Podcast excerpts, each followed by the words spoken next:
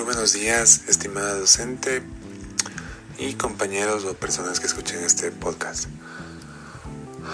Bueno, dentro de mis cinco de mis cinco implementaciones que yo haría para mejorar el, el trabajo, la primera sería elaborar un proceso formal de evaluación de desempeño. Esto con el fin de, de que la evaluación de desempeño se realice de mejor manera y se cumplan todos los parámetros establecidos. ¿Cómo se haría esto?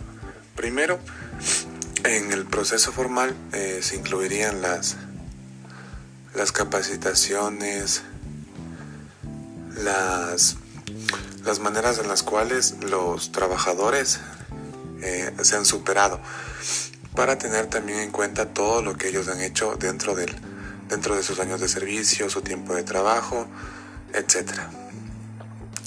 Eh, como segundo, pusiera premiar el rendimiento. Esto es fácil para todos nosotros comprender.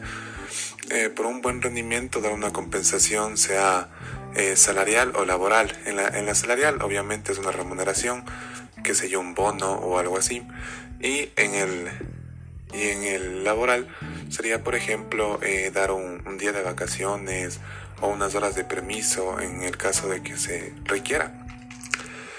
Eh, también haríamos compensaciones estratégicas. Esto quiere decir que se podría ayudar a la persona eh, dentro del ámbito laboral con lo que sería ambiente de trabajo, sitios ergonómicos para que pueda sentirse más seguro, más cómodo y confortable.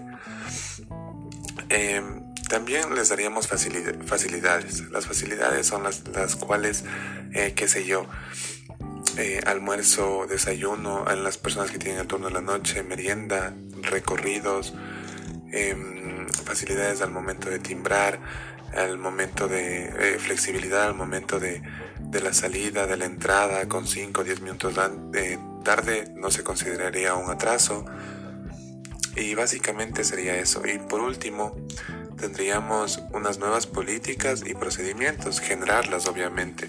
Estas políticas nosotros las generaríamos por medio de por medio de un estudio de, de la empresa y los procedimientos que se llevarían a cabo dentro de esta dentro de estas nuevas políticas eh, serían todos reglamentados.